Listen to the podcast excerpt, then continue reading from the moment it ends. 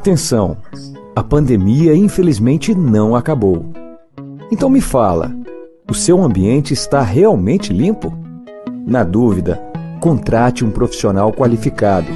Nós, da Volpe Terceirização, trabalhamos com produtos à base de quaternário de amônio de quinta geração, substância que combate o vírus da Covid.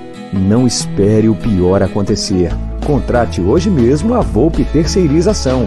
Serviços terceirizados que superam expectativas.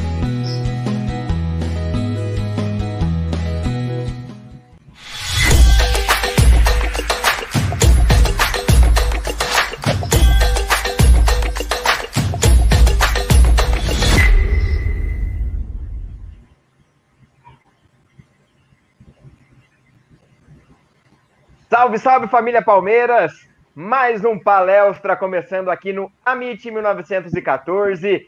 Pré-final, pré-Palmeiras e São Paulo, choque rei decisivo amanhã. E depois de um jogo, a primeira derrota do Palmeiras na Taça Libertadores. Pontos positivos, pontos negativos, muita coisa legal. E o Dudu, vem, vai embora, vai ser vendido, como vai ser? Então, muita coisa hoje aqui no palestra, aqui no Amit 1914. Vou pedir para você dar seu like, participar conosco, mande sua mensagem, se inscreva aqui no canal e com certeza vai ser mais uma baita live para vocês. Então chega no like. Vou apresentar meu parceiro que vocês já conhecem. Aqui do meu lado, Léo Lustosa. Boa noite, meu parceiro.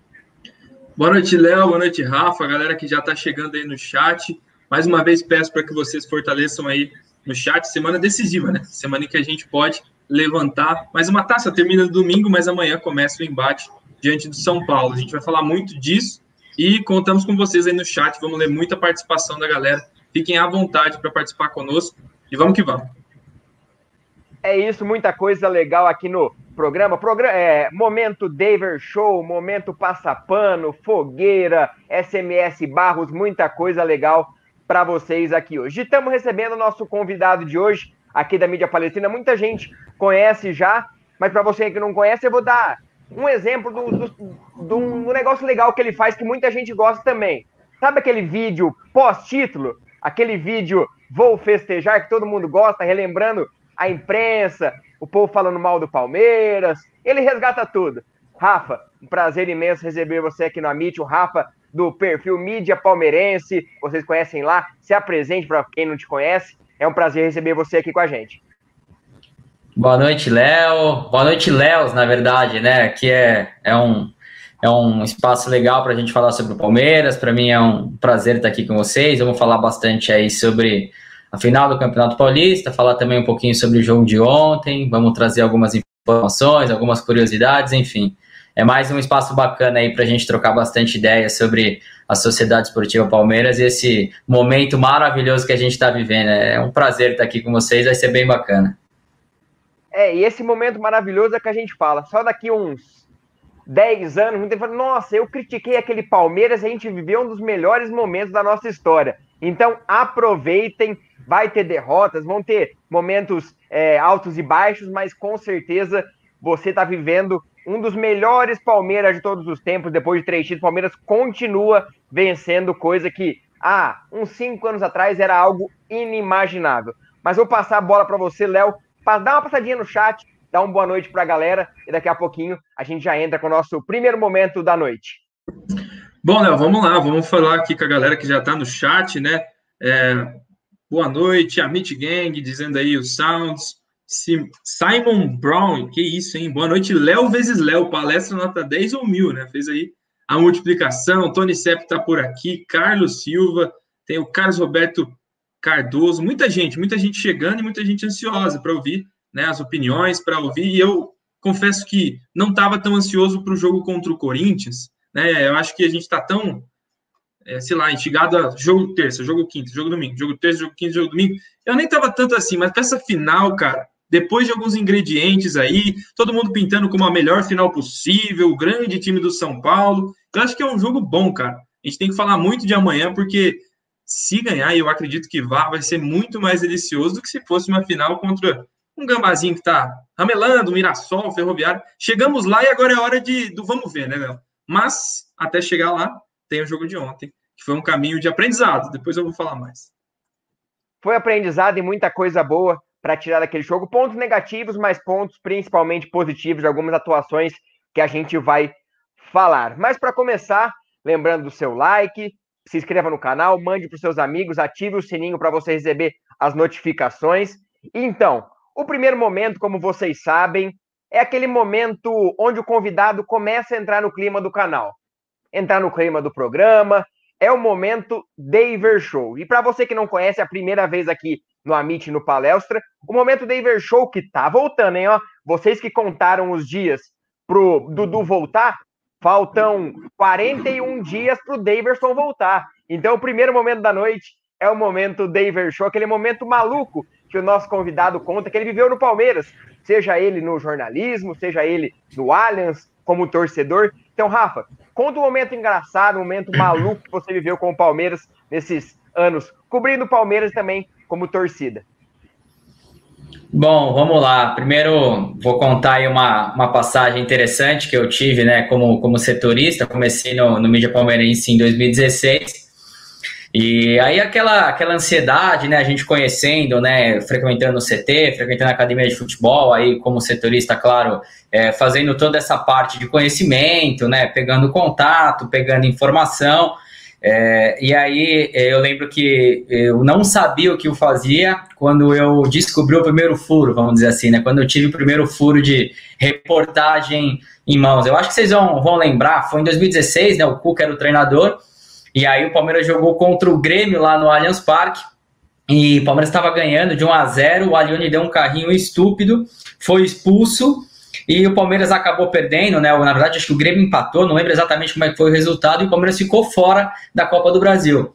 E aí o Palmeiras era líder do Campeonato Brasileiro, e aí eu conversando com algumas pessoas na quinta-feira, né? Todo mundo xingando pra caramba o Alione, e o Cuca tinha algumas coisas que ele trazia de diferente, principalmente nessa questão de motivação, de não perder o grupo, ele tinha muita superstição, e aí, cara, uma fonte que eu tinha acabado de, de, de, criar um contato legal, não tinha nem tanta confiança. Esse cara me mandou uma mensagem e falou assim: Rafa, eu preciso te falar uma coisa. Domingo contra o esporte, o Alione vai ser titular. Falei, cara, como assim o Alione vai ser titular? Ele não nem vinha jogando, né? O titular na época era aquele meu campo com Moisés, Tietchan e Xavier em casa. Falou, não, cara, o, o Cuca cismou que quer colocar o Alione para jogar tal. Eu falei, meu Deus do céu, o que, que eu vou fazer, né, cara? Tem uma informação de um cara que na época eu nem confiava tanto, depois acabou se tornando um parceiraço meu, né, nessa questão. E aí eu fiquei muito dividido, cara. Se eu, que ainda não era um cara, tinha poucos seguidores, era muito conhecido no meio, falei, cara, vou soltar uma informação dessa, vou prejudicar o Palmeiras, né? Porque na época eu falava, pô, mas eu vou dar uma informação, vou prejudicar o Palmeiras, e esse cara, se esse cara estiver mentindo pra mim, eu vou virar meme, ferrou e tal. Aí eu lembro que na época eu conversei com a minha namorada, e falei, cara, eu vou dar isso aqui, seja que Deus quiser. Aí eu dei que a Leone ia jogar, eu, bombou a internet, meu telefone nunca tinha vibrado tanto. Eu lembro que eu nunca fiquei tão ansioso por uma escalação como eu fiquei aquele dia. Eu falei, cara, vai acabar minha carreira que nem começou. Aí saiu a escalação lá, Leone no lugar do Cleiton Xavier, todo mundo, porra, legal pra cacete. Eu lembro que eu suava frio, cara, foi a primeira intervenção que eu tive assim. Então foi um momento legal que a gente fica nessa de, pô, não posso errar, tenho que ao mesmo tempo tentar arriscar, não era o cara que eu confiava. Então essa foi uma passagem legal, foi o primeiro furo que eu dei, e foi uma coisa muito inusitada porque o Alione realmente não jogava com o Cuca. E a segunda foi um pouco como setorista, um pouco como torcedor, né? Em 2018 eu fui cobrir o primeiro jogo internacional, Palmeiras e Boca, né, na Argentina, aquele 2 a 0 o gol do Kenny do Lucas Lima eu tinha me credenciado, tal, não sei o que, né? A gente tinha pago a empresa, mídia palmeirense e tudo. Eu falei, meu Deus, eu vou chegar lá, vai ser, não sei como é que vai ser, tá? Eu tava tão empolgado, cara, que eu cheguei na Argentina de manhã, encontrei uns amigos meus torcedores que estavam no bar. Cara, eu comecei a beber, comecei a beber, comecei a beber tanto, cara. Mano, eu falei, não tenho condição nenhuma de sentar numa cabine de jornalista lá e me comportar, botar o um notebook. Eu falei, quer saber? que se ferre, né, cara? Foi lá, consegui comprar um ingresso de um cambista, gastei uma nota, eu tava credenciado de graça, acho que eu paguei tipo mil reais, fui no estádio, Palmeiras ganhou, saímos de lá, fomos beber, aí encontramos setoristas lá, o pessoal que sempre cobre o Palmeiras, então foi uma passagem legal também, eu fui como setorista, gastei mil reais, falei, puta, vou ficar na torcida, mas foi a melhor coisa que eu fiz na minha vida, foi legal pra caramba e, e outra passagem que me marcou bastante como, como torcedor, que foi um resultado que nem a gente não esperava. O Boca nunca tinha perdido dois gols de diferença do time brasileiro. Enfim, foi um dos dias bem legais aí que, que eu tive malucos aí na, na cobertura e na torcida do Palmeiras. Momento David Show, aquele momento maluco, e o David Show vai voltar e vai ser o atacante do Abel Ferreira na conquista da Libertadores de 2021. Vai não, vai não, vai não. Se voltar, que volte o Borra, pelo amor de Deus. Ruim por ruim que seja o colombiano. É, mas vamos falar do jogo de ontem. Palmeiras 3, Defesa e Justiça 4. Alguns pontos negativos. Primeira vez Palmeiras toma quatro gols é, no Allianz Parque. É um dado negativo. Porém, é, o jogo que o Palmeiras conseguiu buscar três vezes o resultado. E no último segundo do jogo, como naquela fatídica Recopa Sul-Americana, o Palmeiras toma um gol de defesa e justiça e acaba perdendo o jogo. Porém, eu vejo muito mais pontos positivos do que pontos negativos no jogo que Palmeiras perdeu por falhas individuais, não foi falha coletiva. Eu acho que o Palmeiras se portou bem ofensivamente, falando da parte coletiva, mas os erros foram muito mais individuais. Começo pelo Léo. Léo, sua análise do jogo, como você viu o jogo, os erros, os acertos e quais pontos o Abel pode levar para os próximos jogos, seja ele com o time B, com o time A, opções para os jogos principais, como a final de amanhã. Bom, Léo, Rafa e a galera do chat, já peço inclusive a opinião da galera. O que, que vocês acharam de ontem? Vai comentando aí que a gente vai colocando aqui na tela durante, durante a live. Eu, eu, eu falei mais cedo, teve o Tá na Mesa, eu participei hoje com o Adriano, o Gé, com o Egídio, foi muito legal. E eu falei mais cedo que a minha análise do jogo começa pela escalação e principalmente pela utilização, mais uma vez, do Lucas Lima como ala. Eu acho que é um equívoco tremendo. Eu sou um dos defensores ferrenhos do Abel Ferreira. Adoro o treinador português, é ídolo, meu ídolo pessoal. Tá aqui na minha parede, ó. Não sei como que aponta aqui, tá aqui na minha parede ele e o Dudu. Então, eu, eu sou fechado com o Abel, mas ontem não tem como, cara. Eu vejo o Garcia no banco e fico totalmente ali tenso com a escalação do Lucas Lima. E o Palmeiras sofreu defensivamente e foi muito mal defensivamente, justamente pelo lado direito da defesa, onde jogaram Lucas Lima e Danilo Barbosa. Os dois fizeram uma péssima partida. Pelo contrário, do lado esquerdo, tivemos Vinha e Vanderlan. Vanderlan foi expulso, mas não comprometeu o jogo todo. Foi, um, foi muito bem, foi regular. Então, acho que aquilo desequilibrou nossa partida. O Palmeiras jamais tinha tomado quatro gols no Allianz Parque. E a nossa. Eu vou fazer essa análise mais dura mesmo sobre a defesa, deixo para vocês analisarem a grande partida do Scarpa, por exemplo mas eu acho que a gente errou, o Abel errou na escolha e poderia ter tido um rumo diferente se tivesse alguém da posição.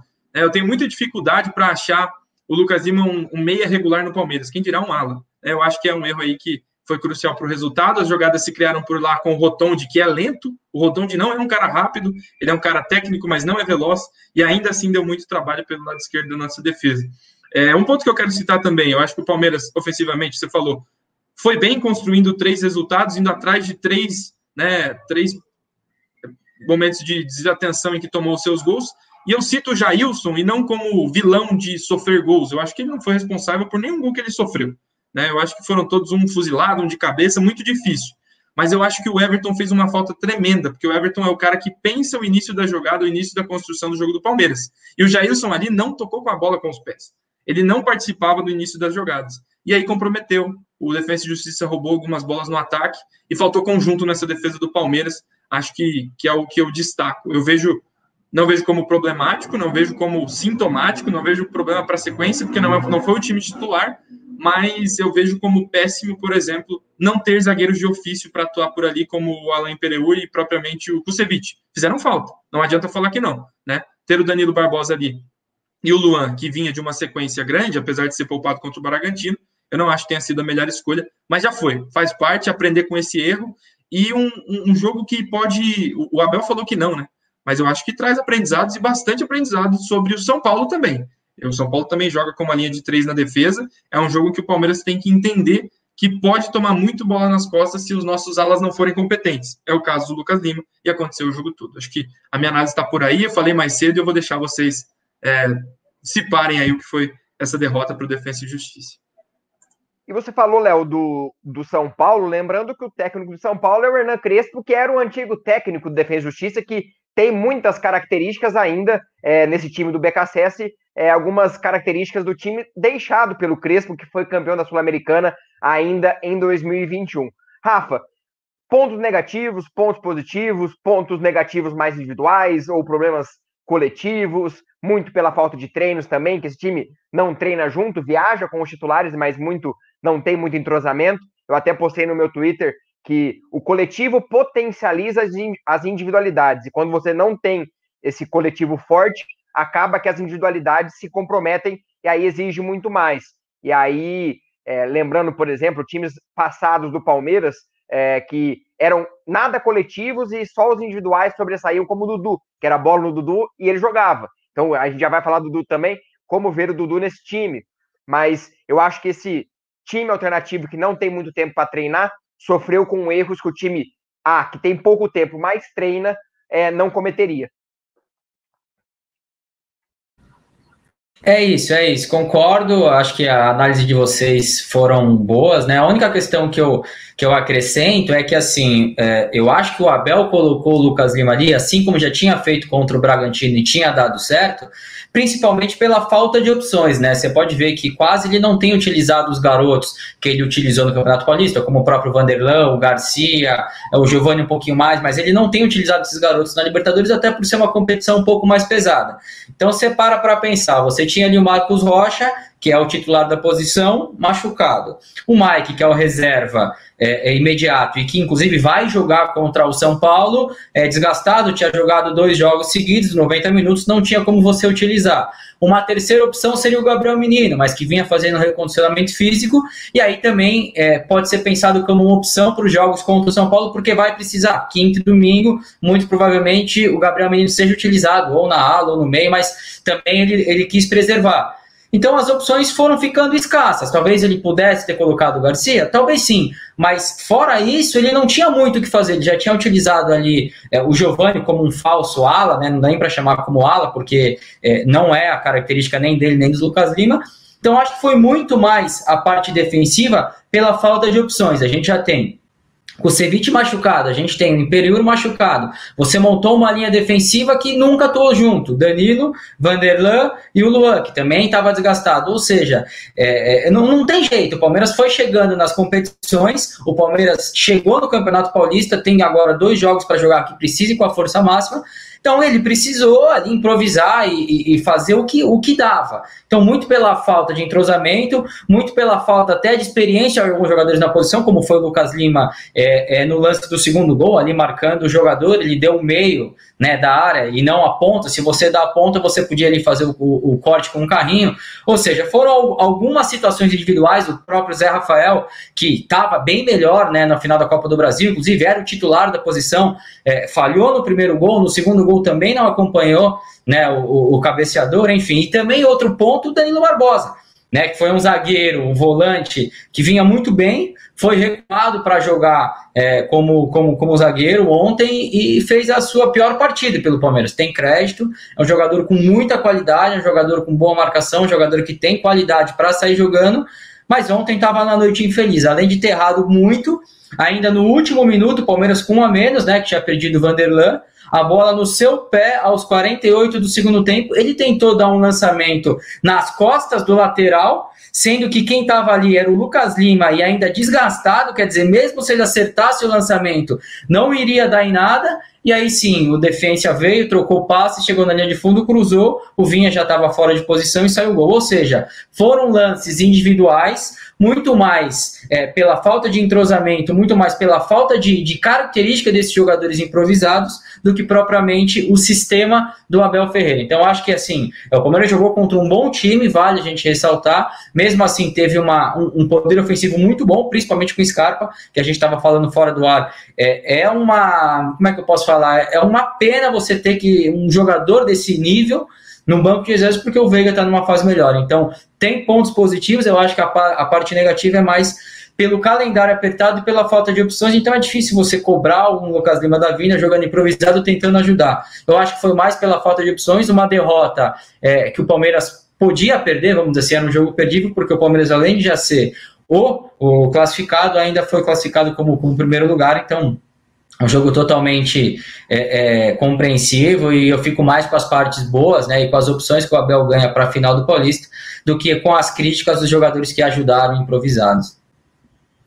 É, é isso e e a gente tocou num ponto muito legal a, em relação ao Scarpa.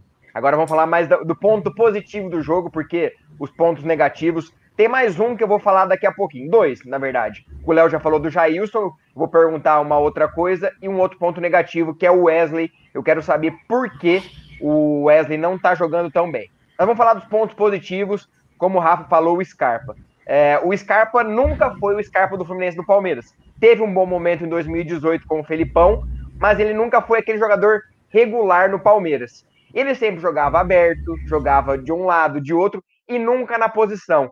E foi, foi legal que o, o Scarpa, no, na transição de temporadas, quando ele não foi para as férias e o Abel foi de férias, ele falou assim: ó, eu pedi para o Abel para eu jogar na minha posição. Eu pedi para jogar no meio para eu poder chegar de frente. E o Abel está colocando ele de frente para o gol e ele está dando muitas assistências, fazendo gols, jogadas. Então, o Scarpa se encontrou no time. E é aquela coisa que o Rafa falou também. Se não fosse o Veiga, o Scarpa seria titular desse time, facilmente. Então, é uma dor de cabeça muito boa pro Abel ter duas opções. Antigamente a gente não tinha nenhuma. Falava, ah, Lucas Lima, Zé Rafael Scarpa, se somar os três não dá um. Hoje, a gente tem um Veiga jogando muito bem, um Patrick de Paulo jogando avançado muito bem e um, Scar um Scarpa pedindo passagem para entrar no time titular. Se alguém bobear, com certeza o Scarpa entra. Léo, o Scarpa para você é, é uma surpresa? Ele tá jogando bem na posição dele? Ou era natural que com o esquema que o Abel vem montando ele jogasse bem e se destacasse? Lembrando que ele é o jogador que mais participou de gols, se eu não me engano, no Brasil dos times da Série A é, na temporada 2021. É, primeiro eu quero agradecer o Ezequiel Sepp, Vitor aí, na moral, um cone na lateral, melhor que o Lucas Lima, tá dando a cornetada aí, mas obrigado pela colaboração. Se você quiser também contribuir, ter destaque, manda um superchat aí pra gente, valeu. É, só para opinar sobre o Scarpa, eu acho que o Scarpa, por muito tempo, né, ele foi utilizado fora de posição, ele mesmo falava isso, inclusive até com o Abel recentemente falou que jogou fora de posição e que pode ajudar, mas não se sentia tão confortável assim. É, o Abel, ele comprou dois meias para o Palmeiras, né? Parece que ele contratou de fora, porque nós não tínhamos de fato essas opções. Parece que era um marasmo, né? Todo mundo falava: ah, a gente quer um Nath Fernandes, ah, a gente precisa. É, olha, o Flamengo tem o Everton Ribeiro, tem o Arrascaeta, a gente não tem ninguém. E, e o Abel tem todo, todo, todo mérito pela recuperação dos dois. Eu acho que ele encontrou ali uma maneira de potencializar as individualidades dos dois, que são diferentes, eu acho, inclusive. O Veiga, eu acho que ele tem o drible curto, ele consegue combater frente a frente o, o Scarpa ele precisa de um pouco mais de espaço. Você vê que quando ele está bem apertado, ele tem de errar passes e errou alguns ontem, mas coisa normal de quem joga e quem oscila. É, eu vejo como uma surpresa boa e, e o Rafa falou muito bem. É, que pena que, que ele não pode jogar no time titular porque não tem quem tirar. Você vai fazer o quê? Não tem como, não tem como tirar o Rafael Veiga hoje. E eu acho que o, o positivo disso é que o Scarpa acaba sendo a pulga atrás da orelha do próprio, é, do próprio Rafael Veiga. Ele é a sombra. Se o Rafael Veiga não jogar bem, o Scarpa entra entra e cumpre. Então, eu acho que o 12 jogador do Palmeiras hoje é o Gustavo Scarpa, que entrou, inclusive, é, em um dos jogos contra o Defesa e Justiça e fez um gol de falta. Né? Então, ele tem recurso, ele tem mais coisas a oferecer. E o cruzamento que ele dá para o Zé Rafael no primeiro gol não é para qualquer um, não, cara.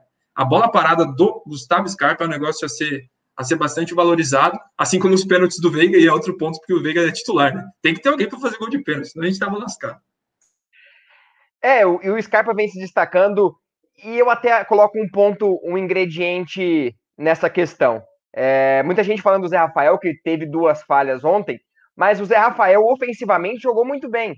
É, o Zé Rafael do Bahia jogava na posição que o Zé Rafael desse time alternativo está jogando hoje. Ele nunca foi um volante de dar combate, porque ele é pesado, ele não consegue acompanhar. E hoje ele está jogando, só que ele está sofrendo ainda, porque o Patrick, que é o titular da posição, faz muito bem esse vai e volta, o povo fala hoje, box to box, né? Que vai de uma área a outra para fazer essa é, recomposição. E o Zé Rafael não faz com qualidade.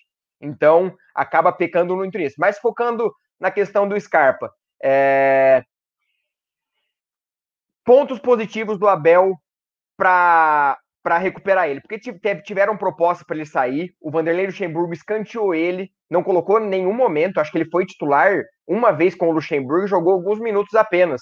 É, quais os pontos positivos que o Abel acreditou no Scarpa para ele virar jogador tão importante de ala esquerda, que ele jogou no passado por necessidade contra o Ceará e foi muito bem naquele jogo. Ele jogou de, de lateral esquerdo, comprou a ideia, o Scarpa foi bem, e o Abel falou assim: não, eu vou colocar na sua posição. E tá rendendo.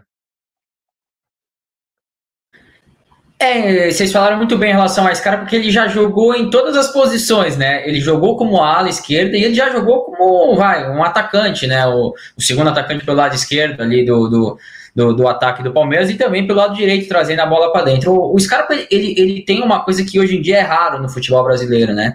Ele é um jogador que ele bate muito bem na bola, ele é um jogador que não tem medo de chutar. Tem muito, muito jogador que bate bem na bola, mas é aquilo, ah, para o cara bater no gol, o cara tem que ter um clarão. Ele não, cara. Ele, ele tem um espacinho, ele tira para o lado, chuta, ou a escanteio, ou rebate, ou a bola entra, ou sobra para alguém fazer o gol.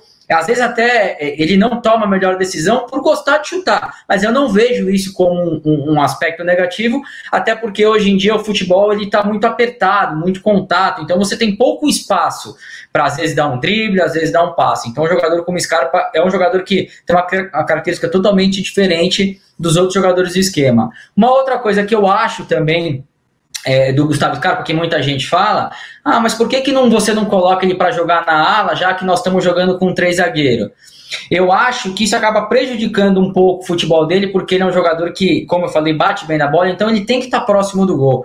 Ele tendo aberto pela, pela esquerda ali, tudo bem, ele vai cruzar bem uma bola ou outra, mas você vai tirar dele, que é o principal, que é o cara chegar perto da área e o defensor ter medo de ele, ou ele vai, esse cara aqui ele pode dar o passo, ou ele pode chutar. Então não adianta um jogador que tem uma batida no gol diferente, você tirar ele de perto do gol. Então ele falou realmente para Abel que era a melhor posição dele, que ele se sentia mais à vontade. Eu acho que a, a, a grande, o grande mérito do Abel foi ter confiado no, no, no, Scarpa na posição dele. Tudo bem, usou como ala quando não tinha jeito, beleza, o Vinha estava na seleção, estava machucado, na época a gente não tinha o Victor Luiz, beleza. Mas assim, cara, é, é, o cara se sente confortável, é muito importante esse aspecto do treinador conversar com o jogador e entender qual é a posição que ele se sente melhor. Então, acho que o grande mérito do Abel foi esse. Mas também tem mérito do jogador que é, é, não, não parou de acreditar nele mesmo, continuou trabalhando. E hoje, assim, cara, como vocês falaram, é, um, é uma pedra no sapato do Veiga, porque se o Veiga, no próprio jogo, se ele, se ele não estiver bem, ele sabe que vai entrar um cara que tá com a confiança lá em cima, que tá bem, que o Abel tá gostando e tem sido o melhor jogador desse time B, desse time que tem jogado Paulista. E eu acho que é um jogador importante, inclusive para entrar no segundo tempo e não só jogando contra com, com os times, com os reservas, né? Nesse, nesse time que não, não, não vem jogando como titular.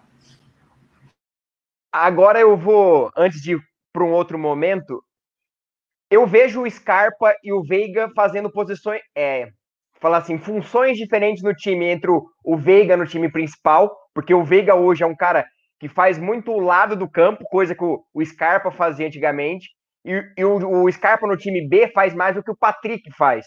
Então acho que eles alterna um pouco de posição, porque algumas vezes que o, que o Veiga, é, que o Scarpa entrou no lugar do Veiga, foi um pouquinho difícil, vamos ser bem sinceros, mas é tudo adaptável, porque o Patrick é um cara muito dinâmico e muito diferenciado, que você pode colocar em qualquer posição que ele vai render. É, do jeito que o Abel colocar, de primeiro, segundo, terceiro atacante, o Patrick se dá um jeito e, e coloca. Mas vamos pro, pro momento passapano. O que, que é o momento passapano para você que não conhece? Momento passa-pano é aquele momento onde você passa o pano para o cara que não foi tão bem, mas tem crédito. Tem crédito, vou dar aquela passadinha de pano, falhou, errou, mas vou passar o pano. Léo, para quem você passa o pano no jogo de ontem?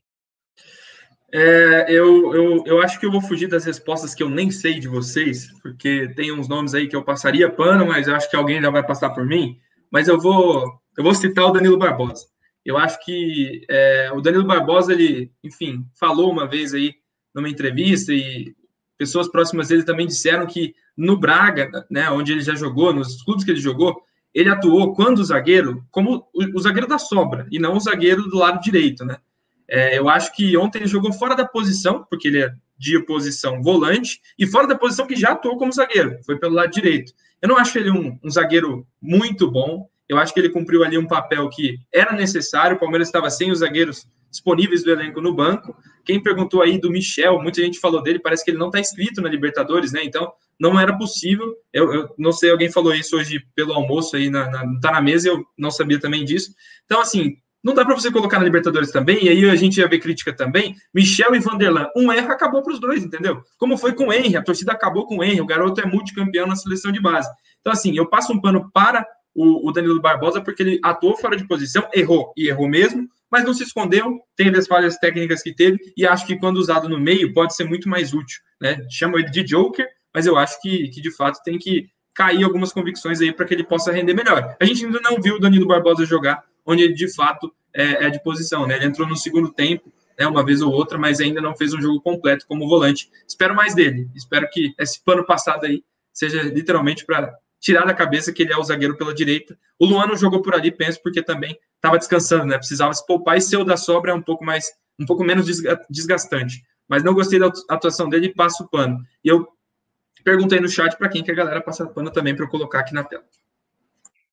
Vou colocar só uma, uma informação entre aspas, né? O, única, o único jogo que o Danilo Barbal jogou na posição foi contra o Bragantino e ele foi muito bem. É, foi aí que o, o, João Martins deu uma entrevista falando que ele era o Joker, que ele era jogador muito importante. Então, o único jogo que ele jogou na posição dele, ele foi muito bem. Então, eu acho que cai muito na questão de muitos jogos, muitas lesões, Kusevich fora, Imperiur fora, então o Abel tá colocando quem tem para não queimar muitos meninos, como já foi queimado o próprio Henry. Então o Abel tá fazendo os laboratórios dele. E quando dá para fazer, tem que fazer mesmo. E aí, durante o ano, o Abel vai saber o melhor a se fazer. Rafa, para quem você passa o pano no jogo de ontem, quem não foi tão bem, se quiser ser o Danilo também, é, fica à vontade. Então, eu vou, vou discordar um pouquinho da opinião do Léo em relação a ele ter um pouco de dificuldade para atuar como zagueiro. Eu acho que se o Palmeiras estivesse jogando com dois zagueiros, eu acho que de fato o Danilo ficaria um pouco prejudicado porque ele não é um zagueiro de ofício. Mas quando você joga com três zagueiros, esses dois zagueiros que jogam pela beirada, vamos dizer assim, são jogadores que acabam é, é, carregando a bola, acabam muitas vezes indo para o meio. E eu acho que mesmo atuando como zagueiro pela direita, que ele atuou assim no Palmeiras várias vezes, ele foi muito bem, cara. Ele, ele tinha deixado uma ótima impressão. Eu acho que ontem é, foi um jogo atípico dele, ele errou tudo de fato, ele não estava numa noite boa, e eu acho que não foi muito pela posição. Eu acho que ele é um jogador coringa que ele joga ali, né, como volante, como zagueiro, ele joga muito bem. Eu só acho que não, não foi por causa da posição, e sim porque ele não estava numa noite infeliz. É, não estava numa noite feliz. Em quem, e quem eu passo o pano então é pro Wesley, né? Eu acho que é, o Wesley é um jogador que não vem bem, né? Um jogador que, inclusive, acho que ele até sabe que ele não está bem, que ele está muito nervoso. Você vê que o tempo inteiro ele está irritado, você vê que ele, ele mesmo está se incomodando com a própria atuação dele. Eu acho que é um jogador que ele já mostrou que ele tem muito potencial, é, principalmente antes da lesão, ele estava muito mais rápido do que ele está hoje, né? Parece que ainda ele está um pouquinho preso, ele ficou muito tempo parado, e ele sempre teve muita dificuldade para finalizar. O Wesley sempre foi muito driblador, o Wesley sempre foi muito rápido, mas o Wesley nunca foi aquele jogador que finalizava bem. Só que assim, é, quando você tem um jogador que não finaliza bem e ainda tá sem confiança, eu acho que fica pior. Eu acho que um, é um combo do que está acontecendo com ele. É um jogador ainda muito importante, principalmente porque no segundo tempo, quando ele entra descansado, ele vai muito bem. E eu acredito no jogador. Eu acho que um formado aí na categoria de base, né? Por mais que tenha sido emprestado e se destacado no Vitória na Série B, eu acho que é um jogador muito importante, inclusive mais importante que o próprio Verón, que na época era tido como é, o jogador da base base, né? O jogador queria fazer diferença. Eu acho que o Wesley já foi muito mais importante que o Verón, então eu acredito bastante nele e eu passo o pano para ele hoje aqui. Eu vou falar, antes de passar o meu pano, eu vou falar um pouquinho do Wesley. Eu acho que ele está é, sendo prejudicado, entre aspas, por conta do esquema. O, o, vou falar assim, o Wesley é o substituto, é, o primeiro substituto do Rony. E a gente vê a, a força que o Rony tem, a importância que ele tem, é, taticamente, a importância que o Rony tem, eu acho que ele está sofrendo um pouquinho para se adaptar com isso, porque o, o, Wesley sempre jogou aberto, cortando para dentro, dando aqueles dribles secos e pegando um contra um. Quando ele joga de segundo atacante, quando ele faz um drible, ele tem outro na sobra. Ele sempre tem alguém na sobra. Então, ele precisa driblar muito mais e fazer é, muito mais coisas do que ele faz, por exemplo, só na ponta, que ele dribla um, vai para a linha de fundo, ou dribla um e chuta. Então, acho que ele está sofrendo um pouquinho com a questão do, do esquema tático por não estar jogando tão aberto como ele sempre jogou. E acho que esse é um período de adaptação. E aí vai uma crítica. A torcida, alguma parte da torcida, muita gente critica jogador da base, ah, porque tá mal, porque tá mascarado, isso e aquilo. Todos os jogadores, quando sobem, sobem, oscilam. Patrick já oscilou, Gabriel Menino está vivendo esse momento de oscilação, Wesley também, é, Danilo não oscilou ainda, mas com certeza vai ter momentos que pode oscilar. Renan está tá oscilando, voando. eu acho. Acho que o Danilo não está voando o que, ele, o que ele já fez. Eu acho que ele está oscilando. É, também. Renan, com certeza, vai oscilar. Então, são meninos que estão no primeiro ano de profissional, segundo ano de profissional. Então, acaba sofrendo essa oscilação. E eu acho que só não oscilaram antes porque não tinha torcida. Porque eles conseguiram desempenhar o seu papel com tranquilidade, sem aquela pressão de torcida. Não criticando torcida, a torcida faz o seu papel de apoiar sempre. Porém, sem a torcida, a adaptação foi muito mais facilitada para esses meninos nesse momento. Léo, só para falar do Wesley, um comentário rápido. Ontem ele sofreu bastante, você falou bem, ele tem sofrido porque por dentro ele não vai bem ele não, não tem a explosão do Rony. Eu vejo, ele é um cara de mais drible e ali pelo meio tem muita gente, não tem como ser para um contra um, no meio de cinco mais ou menos.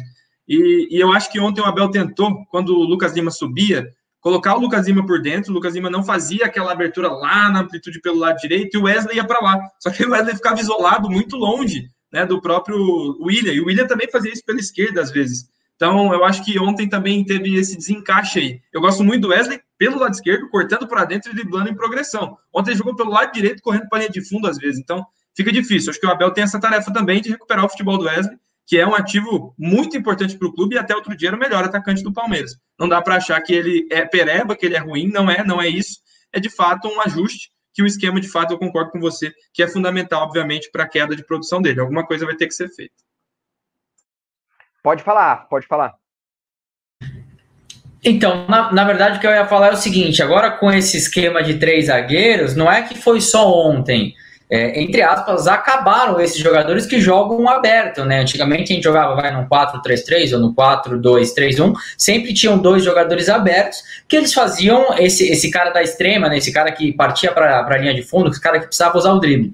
Com, com esses três zagueiros, agora os dois jogadores jogam, os dois jogadores do ataque jogam centralizados, jogam um do lado do outro, o Rony e o Luiz Adriano. Inclusive, quando precisa retomar um pouquinho, retornar um pouquinho, quem está fazendo esse papel é o Luiz Adriano. O Rony tem sido jogador é, que, que, atua lá na frente, o jogador que está atuando mais solto, e na, no meu modo de ver, esse esquema foi é, o grande diferencial para o Rony estar tá jogando o que ele está. Porque quando ele jogava aberto, o Rony ele tinha muita força, ele tinha muita velocidade, mas o Rony não tinha muito esse um contra um. Então, muitas vezes, ele precisava pegar essa bola no mano a mano para tentar driblar. E não é a característica dele. Agora, jogando como avançado, ele tem feito muita diagonal curta, né? Como fazia o Borja na época, né? Característica, não comparando o jogador. E tem se dado bem, porque a todo momento ele está próximo do gol, todo momento ele está ali para finalizar, ele tem que ganhar na força e na velocidade.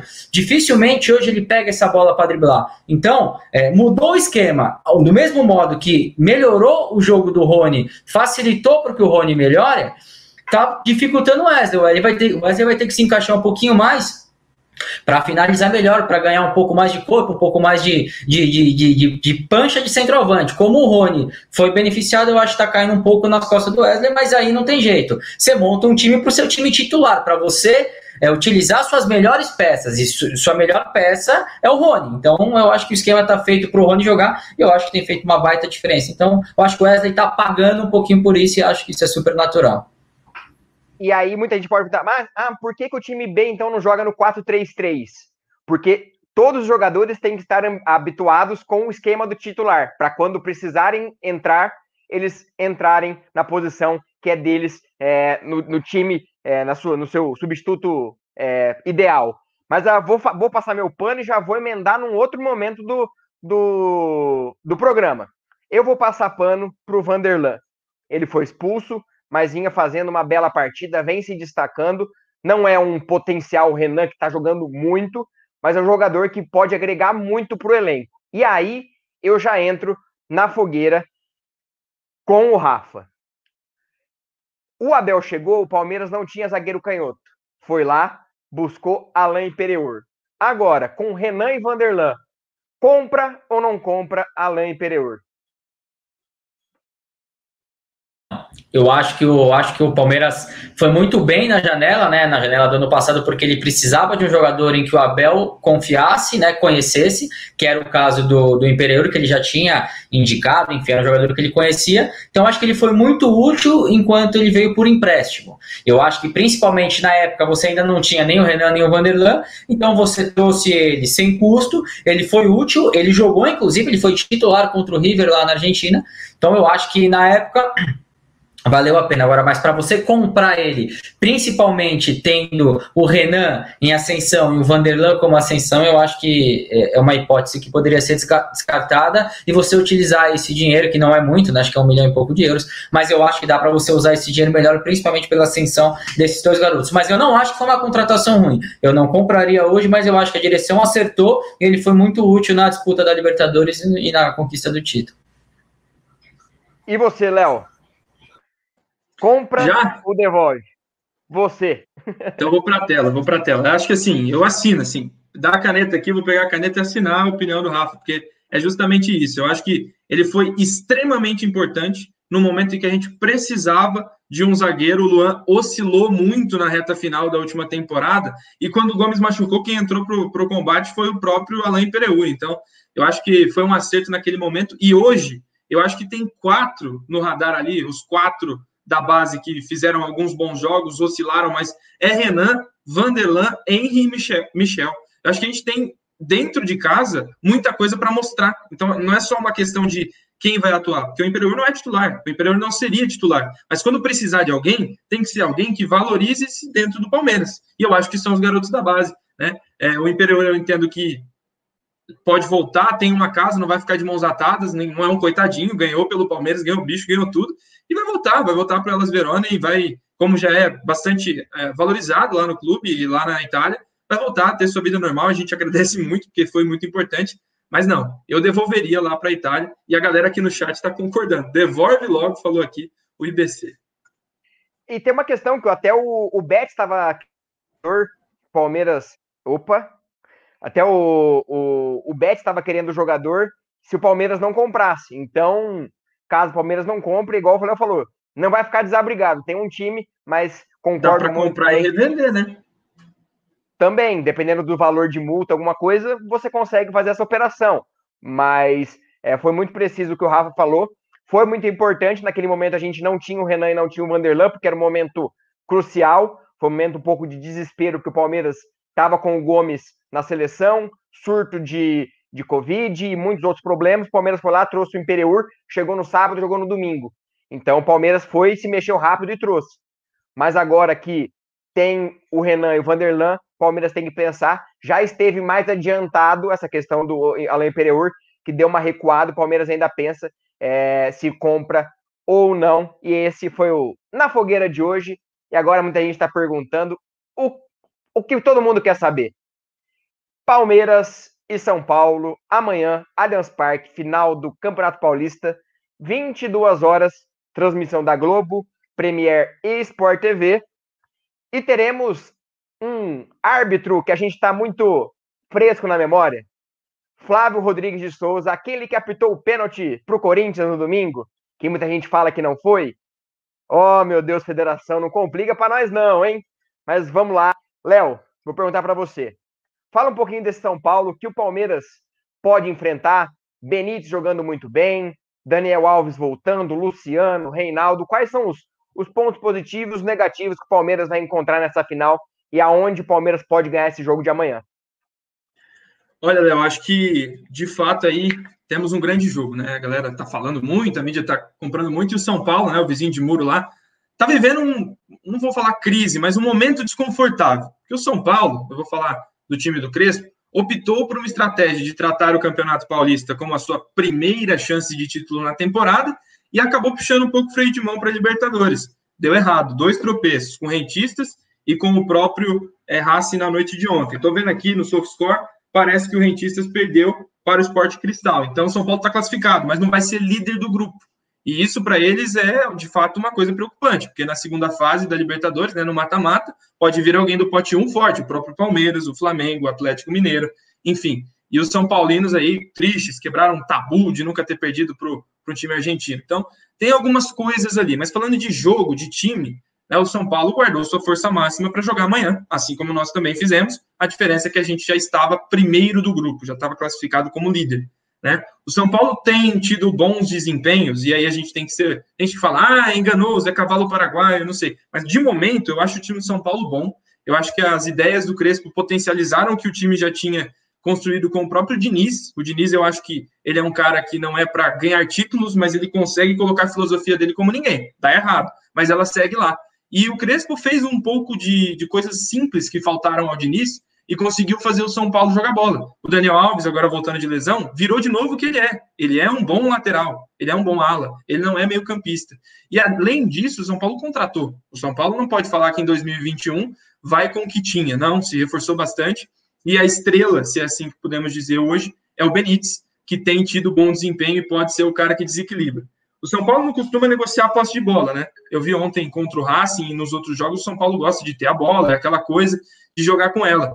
E eu acho que se encaixa perfeitamente no jogo do Palmeiras. O Palmeiras tem atuado bem na temporada contra times que se expõem, né? Tem gente que fala, ah, é retranqueiro. Eu trago uma reflexão: o que é mais fácil? O São Paulo atacar o Palmeiras com os 10 do Palmeiras se defendendo ou o Palmeiras atacar o São Paulo com três correndo para trás?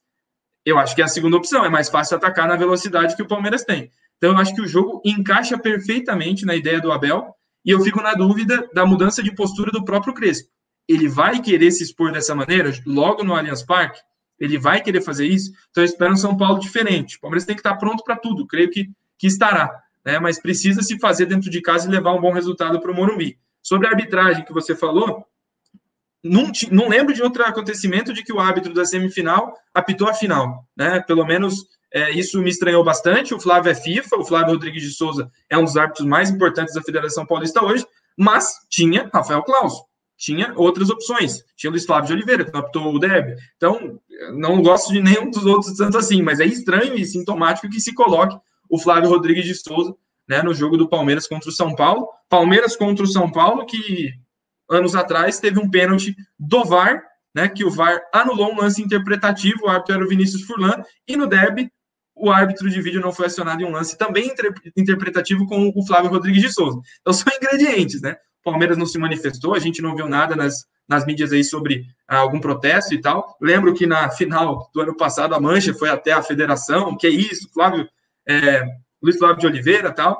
e o Palmeiras saiu campeão, mas espero que ele faça uma boa arbitragem. O jogo é difícil. Eu acredito que até o empate amanhã seja um bom resultado, né? Porque é, a gente tem que tomar cuidado com esse mata-mata. Não tem gol fora, então tenta aí levar como pode. O São Paulo ainda vive o dilema de querer ou não ser líder do grupo, e na terça-feira já tem Libertadores. Eu não sei qual vai ser a postura do tricolor paulista, mas a gente tem de tudo aí para ser campeão. Acho que é isso. E, e o São Paulo, dependendo do resultado de amanhã, vai naquele desespero é o jogo. Ou ganha, ou a crise vem. Apesar de ser um bom trabalho do Crespo, é... se não vencer o campeonato domingo, a crise vem muito forte, dado é, que o Crespo priorizou o Paulista, não conseguiu a primeira colocação do, da Libertadores e acaba se complicando caso não seja campeão, creio eu que não será. Só vou passar, o Palmeiras enfrentou o São Paulo nesse Paulista, lembrando lá no Allianz Parque, perdeu por 1 a 0 a 0, falha é, do Scarpa, juntamente com o Vinícius Silvestre, e vou passar a escalação. Vinícius, Danilo Barbosa, Kusevich, Alain Pereur, Mike, Melo, Zé Rafael e Vitor Luiz. Scarpa, William e Luiz Adriano foi o time do Palmeiras naquele confronto. Um time diferente, sem Gomes, sem Renan, sem Luan, sem o Everton, é, deixa eu ver mais quem, sem Patrick, sem Veiga e sem Rony. Então é um time totalmente diferente. O Palmeiras não sofreu naquele jogo, deu um vacilo e acabou perdendo o jogo. Vai ser um jogo muito difícil. São Paulo estava com o time titular. Rafa, suas perspectivas para o jogo, o que, que você acha que como vai ser o jogo, pontos positivos, negativos do São Paulo e o que o Palmeiras pode explorar desse time do Crespo e quais as virtudes que eu acho que o Palmeiras vai mais aproveitar como aproveitou domingo contra o Corinthians.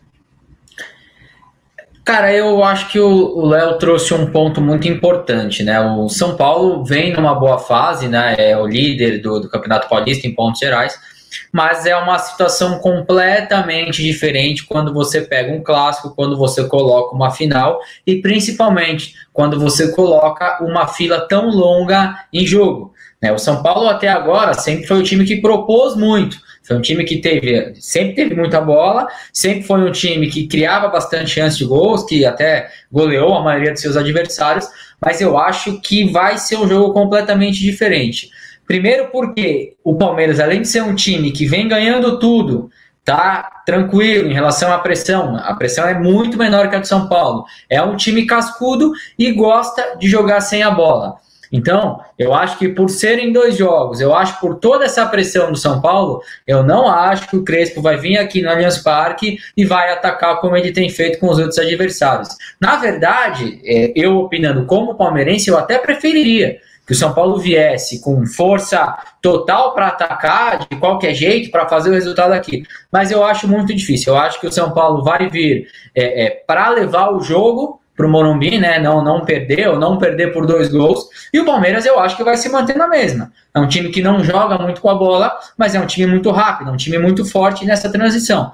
Então eu acho que vai mudar um pouco a característica do São Paulo e o Palmeiras pode explorar exatamente isso. A questão do São Paulo tá tanto tempo sem ganhar títulos, uma pressão enorme. Então acho que vai ser um jogo completamente diferente do que o São Paulo fez até agora. Não por incompetência do São Paulo, e sim por tudo que está em jogo e por saber que o Palmeiras é um adversário que não vai perdoar. Então acho que vai ser um jogo muito mais amarrado. Acho que o São Paulo vai segurar um pouquinho também e eu espero que seja um jogo é, que o Palmeiras faça é, é, no Allianz Parque da mesma forma que tem feito fora de casa. Tiver chance, tem que matar. Porque se o São Paulo chegar no Morumbi precisando de um resultado com essa pressão toda, a chance é que o Palmeiras lá no Morumbi se consagre campeão, até porque é um time que está acostumado a ganhar, diferente do São Paulo que vem, vem pesando muito e vem pecando nesses momentos decisivos, né? É, o São Paulo esse ano digo que acertou um pouco nas contratações e equilibraram os problemas. O Crespo foi um, uma boa contratação, é um bom treinador que está, assim como Abel Ferreira, pontando agora, tem boas ideias. Pegou um time, como o Léo disse, com ideias, porém o, o Diniz é, falhava muito na execução na hora do vamos ver, então falhou muito. E o Miranda, que vem sendo um ponto muito positivo, e também o Benítez. Eu acho que esses dois pontos são muito importantes. O Miranda defensivamente vem jogando muito bem, assim como o Gomes não ficando tão exposto fazendo ali o feijão com arroz na sobra, e ele vem sendo muito decisivo nas bolas paradas. O São Paulo, se eu não me engano, fez 3, 4 gols jogando. É... Já, já, já vamos responder já. O Miranda fazendo muitos gols, é... fazendo aquela casquinha na primeira trave. O Reinaldo cruzando fechado, ou o Benítez, aquela casquinha na primeira trave, e até contra o, contra o Mirassol fez gol é, duas vezes com essa jogada, com o casquinha do Miranda e a bola na cabeça na segunda trave. Então é um ponto positivo, um ponto forte do São Paulo, além do Benítez, que vem jogando muito bem. Porém, os adversários que ele enfrentou não fizeram aquele bote, como o Felipe Melo faz, como o Danilo faz. Então, o Palmeiras, eu acho que o Abel vai armar uma questão muito forte em cima do Benítez, não deixando jogar. Se cair para o lado, é pressão.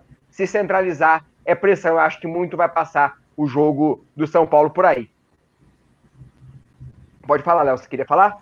Não, só para responder, grande Adriano está aí perguntando como que é o campeonato, óbvio, né? O Adriano está tirando onda aí com a gente, falou hoje mais cedo, mas para quem não sabe, é literalmente não tem gol fora, qualquer placar de empate no agregado leva para os pênaltis no domingo lá no Morumbi, tá? Então não tem gol qualificado aí nesse jogo. E só para complementar o que o Léo falou, o Rafa lembrou um pouco antes que o Luiz Adriano muitas vezes está vindo marcar quase que na linha dos volantes para inibir essa construção por ali. Eu tenho certeza que a gente vai ver isso amanhã. É certeza absoluta. O São Paulo começa o jogo por ali e é bom deixar a bola queimar nos pés do Léo e do Arboleda. Deixa os dois ali trocando passes, o Rony vai conseguir roubar algumas bolas. Tenho certeza disso. É um tipo de jogo que a gente está acostumado também e, e, essa, essa a única coisa que poderia dificultar o Palmeiras é a mudança de postura. Por exemplo, o São Paulo se armar no contra-ataque e dar a bola para o Palmeiras. Isso seria de fato algo que me surpreenderia. Espero que não surpreenda o Abel, que ele tenha as quartas na manga para conseguir furar a defesa do, do São Paulo. E um ponto que eu acho bem interessante nessa, nessa decisão, que eu acho que inclusive pode fazer bastante diferença, é que eu acho que o Palmeiras tem mais elenco que o São Paulo, tem mais opções para mudar o jogo, caso seja preciso, até por causa do, do, desgaste. Eu acho que vai precisar usar todo mundo, fazer as cinco trocas. Então, nessas cinco trocas, o Palmeiras, o Abel, tem mais opções do que o Crespo, né? Principalmente no ataque. O Palmeiras aí pode colocar o Scarpa, que vem jogando muito, tem o Wesley, tem o próprio William, tem até o, os volantes que chegam, né? O Gabriel Menino, o Danilo, enfim. Eu acho que o Palmeiras tem muito mais elenco, isso aí pode fazer diferença num, num, num, jogo que vai ser em detalhe. Eu acho que uma coisinha ou outra pode mudar o jogo. Eu acho que essa é uma situação que, que dá assim para o Palmeiras tirar vantagem. É, vou passar aqui com a, com a galera. Galera, deixe seu like, mande seu recado. Muita gente participando. Dê seu palpite, seu placar. É, como vamos vencer hoje? É hoje, amanhã e domingo? Vamos empatar? Vamos vencer? Mande seu palpite que a gente vai passar daqui a pouquinho nos comentários o seu palpite. Escalação, acho que não vai ter muita surpresa. É o time que enfrentou o domingo, é o Corinthians no domingo, não terá mudanças. É, o Marcos Rocha ainda não está recuperado. Vamos de Mike. O Luan jogou ontem, mas deve jogar também amanhã. Gustavo Gomes voltando, Renan, Vitor Luiz, que vem sendo um destaque do Palmeiras, e Rony Rústico e Luiz Adriano ali na frente. Com certeza teremos gol. Teremos pelo menos uns dois gols amanhã. Dois gols do Rony, ficaria perfeito. Mas é, eu acho que o Palmeiras vence amanhã. Mas palpites no final do jogo. E amanhã, pré-jogo no Amit. Tentar na mesa meio-dia. Tá aqui o Jaguarino. Boa noite, Gé. Um abraço para você, toda a galera do Amit, Aldão, considera assistindo, Bruneira. Então, amanhã tá na mesa, meio-dia, com o Gerson Guarino, também o Adriano, toda a galera aqui do Amit. Pré-jogo, pós-jogo, é, Amit Driver, o Amit fazendo muito conteúdo para vocês. E agora, é, vamos falar do, do Dudu. Voltou o menino Dudu. Palmeiras anunciou no dia. É, foi, foi sábado para domingo, né? Foi sábado para domingo. O Palmeiras anunciou o Dudu. O Aldo Raio não comprou. Porém, hoje saiu a informação, primeiramente divulgada pelo Jorge Nicole, depois confirmado pelo UOL e também pelo Globo Esporte, que o Palmeiras é, o Palmeiras não. O staff do Dudu recebeu algumas sondagens da Arábia Saudita, principalmente do Al Hilal. E alguns portais é, noticiando que o Palmeiras não tem a intenção de vender. O Palmeiras fez todo o planejamento pensando nessa possível volta e o Palmeiras não vai abrir mão, a não ser que seja uma proposta astronômica. Lembrando que agora não são aqueles 6 milhões de euros que estava de contrato, agora é a multa que o Palmeiras, ou o valor que o Palmeiras determinar para a venda do Dudu. Rafa, você acha que o Dudu deve ficar ou deve ser negociado? É, pensando que, caso não seja negociado, o Palmeiras terá que fazer algumas vendas no meio do ano, no fim do ano, para equilibrar as contas. Lembrando que continuamos na pandemia, não temos é, arrecadação de bilheteria, de sócio-torcedor que está voltando agora. Então, vende Dudu, fica Dudu, idolatria não se compra, não tem preço, ele deve ficar. O que, que você pensa da volta do Dudu e qual a dor de cabeça do Abel nesse momento, caso o Dudu fique e lembrando, o Palmeiras está tentando é, que o Dudu volte agora até dia 23, mas é muito difícil. E agora provavelmente deve entrar na FIFA com um pedido de inscrição é, antecipada antes da janela de inscrição que só abre é, internacionalmente dia 1 de agosto. Então, inicialmente, né, o que a gente ouvia das pessoas do Palmeiras é que o Palmeiras estava contando com esses 40 milhões de reais, né, com é, é essa grana que entrasse da venda do Dudu. Mas aí foi passando o tempo, né? O, o, time do Qatar não dava nenhuma, nenhum indício que o Palmeiras ia comprar o jogador. Tudo isso começou a mexer até no planejamento das contratações. O Palmeiras chegou a, a ficar perto de contratar alguns jogadores, o Ademir, o Castelhanos, mas assim como o tempo foi passando, o Palmeiras se planejou para esse retorno. Então, essas vendas que não deram certo também passaram por essas ideias. Então, hoje o Palmeiras preferiria que ele não que ele não fosse vendido. Então, passou o sábado, saiu aquela opção de compra, né? Não existe mais essa opção de compra, como vocês falaram. Agora, caso o Palmeiras é, receba alguma proposta, pode ou ser pelo valor da multa ou ser pelo valor que ele quiser. Então, eu acho que o Palmeiras não deve fazer nenhum negócio até porque o Dudu é um jogador de 29 anos, eu acho que ele já não tem espaço nos grandes centros na Europa, eu acho que ele, se tiver alguma proposta é, de um time do Qatar ou de um time da China, mas eu acho que o Palmeiras se programou agora, se planejou para ter o Dudu no segundo semestre. Eu acho que é melhor você vender um jogador mais novo, é, que talvez não tenha essa idolatria, que talvez seja mais fácil de repor, e acho que você vai conseguir um valor muito maior. Se você vender, por exemplo, um Danilo, eu não estou dizendo jogador específico, mas um Veron, um Renan, você vai conseguir é, um valor muito maior que o Dudu, e o Dudu é um jogador muito mais difícil de ser substituído. Jogador que já está pronto, um jogador que vai oscilar muito pouco, é um jogador que, um jogador que traz um peso diferente para o elenco do Palmeiras. Então, acho que assim, agora, principalmente depois do Palmeiras ter anunciado que ele estava de volta, teria que ser alguma coisa astronômica que eu acho que não vai acontecer, porque eu acho que o Dudu, além de não ser muito perfil, é um jogador que já tem uma certa idade. Então, para vender por qualquer coisa 5, 6 milhões de euros, eu acho que não faz nenhum sentido, até porque é muito mais difícil você conseguir contratar um centroavante do que um zagueiro ou talvez um volante. Eu acho que o Palmeiras tem que manter, até pela expectativa criada, o peso no elenco é um jogador diferente que vai fazer muita diferença aí no, no, no segundo semestre, no Campeonato Brasileiro e na fase final aí da Libertadores.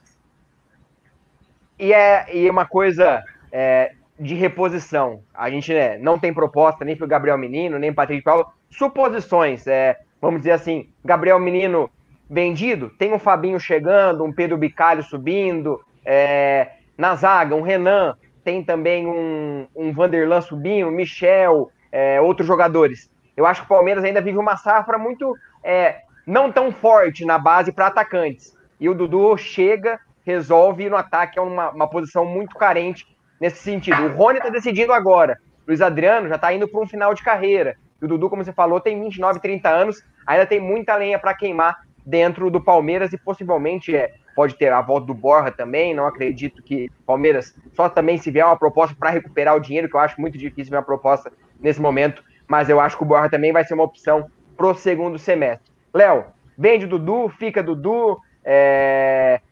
pensa no dinheiro, pensa na idolatria, pensa é, em qualidade do jogador e a dor de cabeça do Abel nesse momento.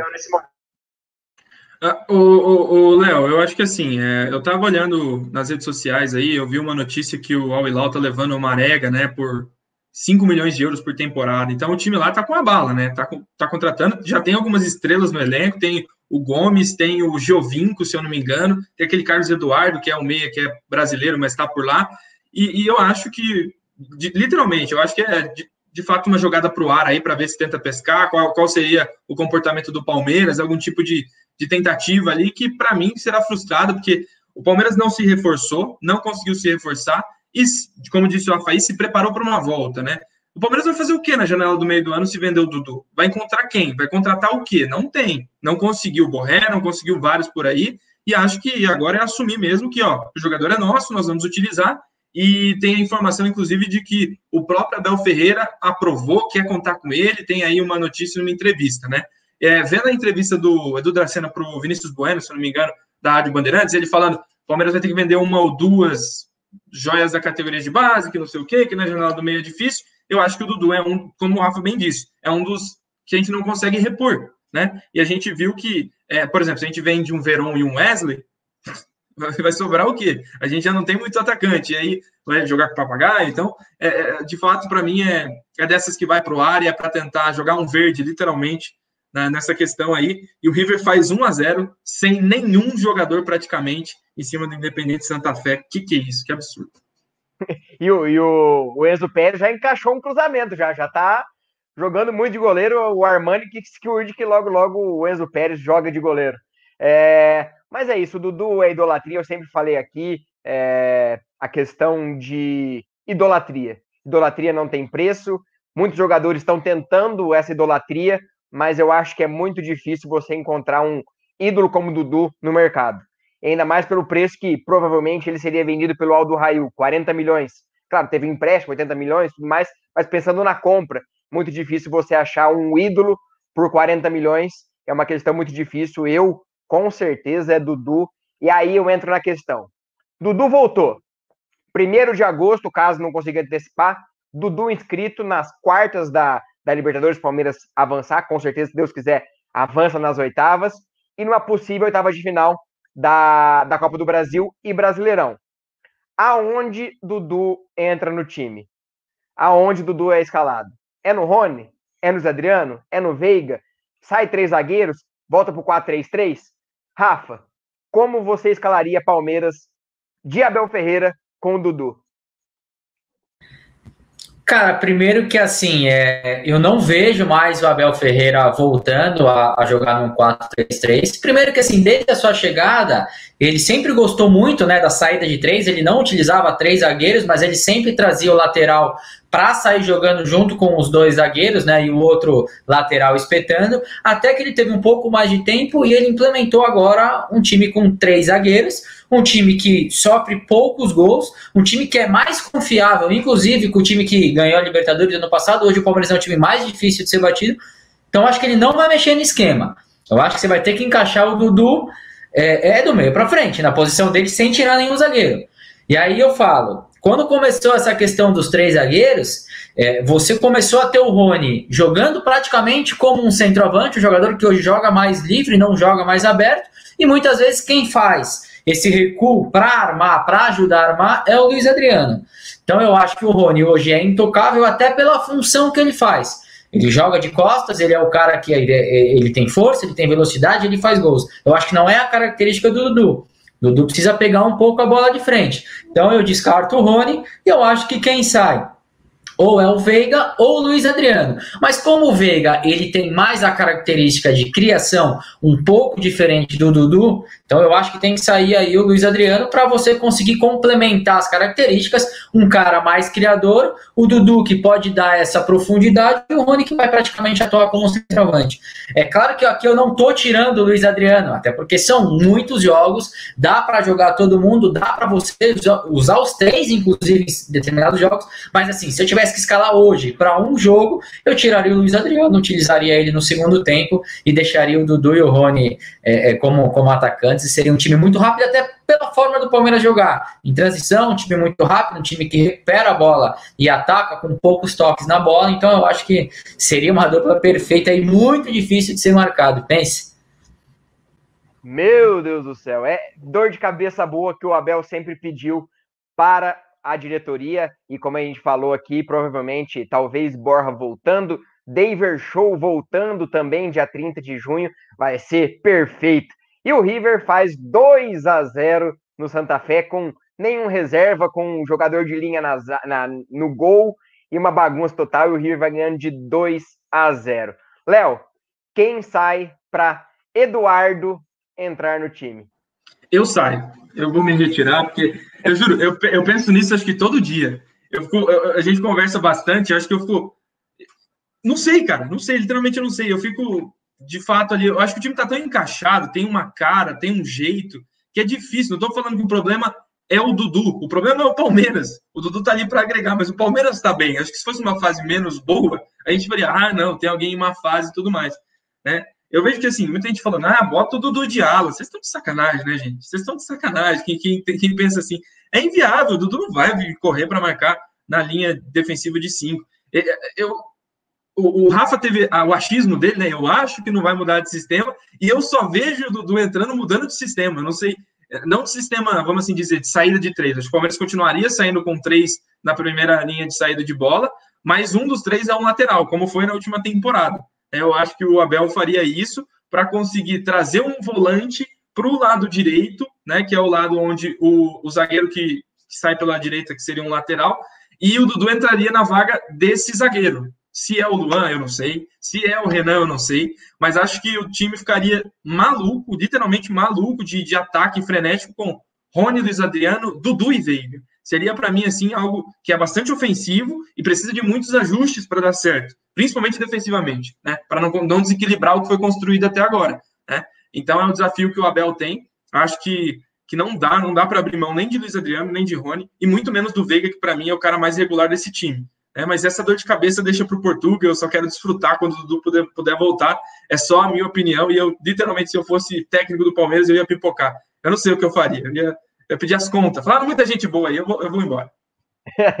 é, eu, eu acho que o Abel pensa muito nisso e quando foi cogitado essa questão do Dudu voltar, até saiu uma matéria no Globo Esporte, se eu não estou enganado, Globo Esporte ou UOL, não, não vou lembrar agora certinho, mas que o Abel já tinha feito até um dossiê de como utilizaria o Dudu e a importância que o Dudu teria no seu time. Foi bem legal essa matéria, vou confirmar certinho da onde essa matéria. Muito interessante. O Abel entregou um dossiê para a diretoria sobre Dudu e como seria importante caso ele voltasse e ele voltou. Então Abel com certeza já pensa na volta do Dudu e é ô, como ô, falou. Pode falar, Léo. Deixa, deixa eu só apelar aqui, porque nós precisamos bater meu like, gente. A meta da noite são uns mil likes aí na nossa live. Então, se você está esperançoso com a volta do Dudu, deixa o seu like agora. Senão ele vai ser vendido. E aí você vai ficar triste e a gente também. Então, deixa aí o seu like, fortaleça a mídia palestina, vamos bater os mil. E aí o Dudu vai dormir feliz, contente e verde, né? Sempre assim, espero que até o final da carreira dele. É, eu chutei Globo, chutei UOL e foi a ESPN que deu essa, essa matéria. Errei todos, mas quem deu a notícia foi o Daniel Bocato, do grupo Disney do, da ESPN Fox Sports. É, foi que deu a notícia que o o Abel já montou um dossiê sobre Eduardo Pereira e dia 30 de julho, dia 30 de junho, que dia volta, a gente não sabe, mas provavelmente o, o Palmeiras deve contar com ele a partir do dia 1 de agosto, quando se abre a janela de transações e transferências internacionais. Mas a dor de cabeça boa. E eu não vou, eu não vou muretar, todo mundo opinou, eu vou, eu vou dar minha opinião também eu tiraria nesse momento. Não sei. Mas eu acho que eu voltaria para o 4-3-3, mas eu acho que o Abel não vai voltar para o 4-3-3. Mas se fosse eu o treinador, eu voltaria com o 4-3-3, jogando com o Everton, Marcos Rocha, Gomes, Renan, Matias Vinha, Danilo, Patrick de Paula, Veiga, Dudu, Rony e Luiz Adriano seria meu time. É, seria um time bom. É um mas... puta time, cara. É um baita time, não tem jeito é um time, e é aquele time que o, que o Luxemburgo tentou tanto implementar, né? No lugar do Veiga era o William, mas era um time muito ofensivo que o Luxemburgo tentou colocar, até aquele jogo dos 3 a 1 contra o Guarani, funcionou muito bem, o time jogou muito bem, mas é um é um Palmeiras diferente. O Veiga jogando muito bem, Patrick jogando muito bem, então é uma dor de cabeça muito boa para o Abel. A gente espera que o, que o Abel resolva essa, essa questão e o Dudu possa voltar a jogar. Palmeiras nunca teve um time tão coletivo com o Dudu em campo. Teve aquele Palmeiras de 2016 com o Cuca, que era um time muito coletivo, porém, esse time do Abel Ferreira é muito mais coletivo. O time do Felipão, o time é, de Mano Menezes, todos os treinadores que passaram era sempre bola no Dudu e ele resolve. O que chegou mais perto ali depois de Cuca foi o Roger Machado, tentou armar um esquema um pouco mais coletivo, que também não durou muito tempo. Mas o Palmeiras nunca foi tão coletivo com o Dudu em campo. Eu espero que o Abel possa é. selecionar essa, essa, essa equação maluca de Dudu, e teve, Rony e Veiga. E teve recado na coletiva, não sei se um recado, mas pelo menos para a torcida. Não esperem que o meu time jogue em função do Dudu. Ele falou mais ou menos isso, falando sobre os destaques. Ele acha que as estrelas ficam no céu e até no céu as estrelas ficam juntas. Então, não esperem um Palmeiras que vai circular a bola só para dar no Dudu. O Dudu vai entrar num time que já tem uma cara, né? Ele vai ter que se adaptar. Exatamente por isso que eu acho que ele não vai alternar o esquema, não vai alterar o esquema e muito menos tirar o Rony da posição que está fazendo ele fazer tudo isso. A questão não é só você alterar os três zagueiros para três atacantes. Você vai ter que tirar o Rony de, de um jogador que está centralizado, está fazendo gol todo jogo, está acabando para a ponta, que ele talvez não vá tão bem. Então você vai mudar todo o esquema tático para jogar os melhores. Pode ser que dê certo, mas eu acho difícil ele fazer isso. E vale lembrar também que não precisa tirar ninguém, né? São 300 mil jogos por semana, por vai jogar todo mundo, vai entrar no segundo tempo. O problema é não ter jogador para jogar, jogador bom. Então isso aí é, é um problema bem tranquilo para ser resolvido. E eu tenho certeza que o treinador do Corinthians, do Santos, queria ter esses problemas também, que tá bom para nós, cara. Tá uma uva. A gente sempre sofreu com, com ataques com Mazinho, Betinho, é, Daniel Carvalho. Agora que a gente tem coisa boa, a gente está reclamando. Rapaz, vamos só esperar. Segundo semestre promete e com certeza, se Deus quiser, com o Abel no comando. Lembrando que o Hugo Cajuda, que é o agente do Abel Ferreira, deu uma declaração que o Abel está muito feliz no Palmeiras, está muito feliz é, aqui no, no clube.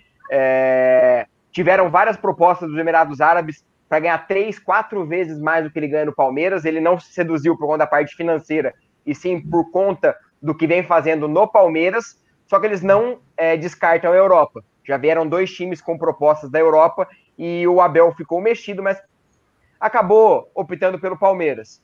E que o Anderson Barros, há algumas semanas, procurou o staff do Abel para já começar a pensar numa possível renovação. Está longe de o contrato acabar, mas o Palmeiras já pensa em estender esse contrato do Abel, que vai até final de 2022, e o Palmeiras, é, caso amplie esse contrato, pode aumentar a multa, e, consequentemente, caso o Abel saia, essa multa renda mais frutos ao Palmeiras. Lembrando que o Abel nunca foi demitido. Em todos os casos, ele foi contratado com pagamento de multa. E essa notícia, com certeza, que o Abel fique muito tempo, porque eu acho que é como a gente falou lá no começo. Desfrutem, porque com certeza esse é um dos melhores Palmeiras de muito tempo e vai ficar marcado na história como um grande vitorioso. A gente calma, Palmeiras não compete contra o Corinthians, Palmeiras joga bem, mas não compete. Hoje o Palmeiras joga bem, compete e está jogando muitas finais estamos nos acostumando a chegar em finais. E é isso, a gente espera que o Palmeiras vença amanhã e possa conquistar o título domingo contra o São Paulo. Léo, mais algum assunto? É isso? A gente vai para o momento final. Agradecimentos, escalações, palpites, até o final da live. Pô, eu quero pedir o like da galera de novo e agora começar a pedir os palpites, né? Todo palpite que tiver aí a gente vai pôr na tela no momento dos palpites, mas tem mais um momento para o Rafa antes dos palpites e das escalações, né? É isso. E uma notícia que acabaram de mandar: com 16 minutos, o Ilharão expulso no jogo do Flamengo, hein? Realmente uma Coisa... pena. Uma pena, tô muito triste com essa notícia. É... Mas vamos lá. Deixe seu palpite, Rafa. Palmeiras e São Paulo, Allianz Parque, amanhã, 22 horas. Daqui a pouquinho, daqui 24 horas, estaremos já com a escalação, provavelmente com o time titular que a gente conhece de cabo a rabo. Mas seu palpite para o jogo de amanhã. Então, como eu falei anteriormente em relação à postura de São Paulo, acho que São Paulo não vem para o jogo, acho que vai ser um jogo amarrado. O Palmeiras vai jogar da forma que gosta de jogar, mas o São Paulo também não vai sair para o jogo. Então vai ser um jogo de meio campo. Eu acho que vai ser 1 a 0 para o Palmeiras. E aí o São Paulo vai ter problema no Morumbi, porque aí sim vai precisar sair para o jogo, que aí vai ficar bom Palmeiras. É isso que, na verdade, eu espero que aconteça. Mas meu palpite é 1 a 0 gol do Rony. 1 a 0 gol do Rony. E você, Léo? Qual o seu palpite? Putz, eu, eu, eu acho que vai ser um jogo complicado. Eu acho que um primeiro jogo assim. Lembra daquela final do Paulistão que a gente fez contra o Corinthians? Foi um jogo medorrento, modorrento lá na, na, no Itaquerão. Trem ruim, Nossa, cara. Assim. Bola, né? Não, não, eu tô falando do, do último agora, 0x0 do Lucha. Ah, foi tá. péssimo. Horrível. Mas aquele lá também foi ruim. É, a galera tá falando aqui que tem gol do Rony e tal. Cara, eu vou num 2x1. O gol deles vai ser de um pênalti roubado. Nossa senhora, que sofrimento. Eu vou de empate. Para mim, amanhã, um a um, e o Palmeiras decide a decisão lá no Morumbi, vencendo a partida. E o Palmeiras sai campeão do Campeonato Paulista, se Deus quiser, jogando bem como vem jogando. E agora vamos pro, pro último momento da live, aquele momento onde o nosso convidado, já agradecendo a participação dele, é uma honra receber você aqui, Rafa. A gente, é, eu já falei, conhecia muita gente pelo Twitter e hoje a gente está aqui na mídia palestina dividindo, dividindo live e é um prazer receber você aqui.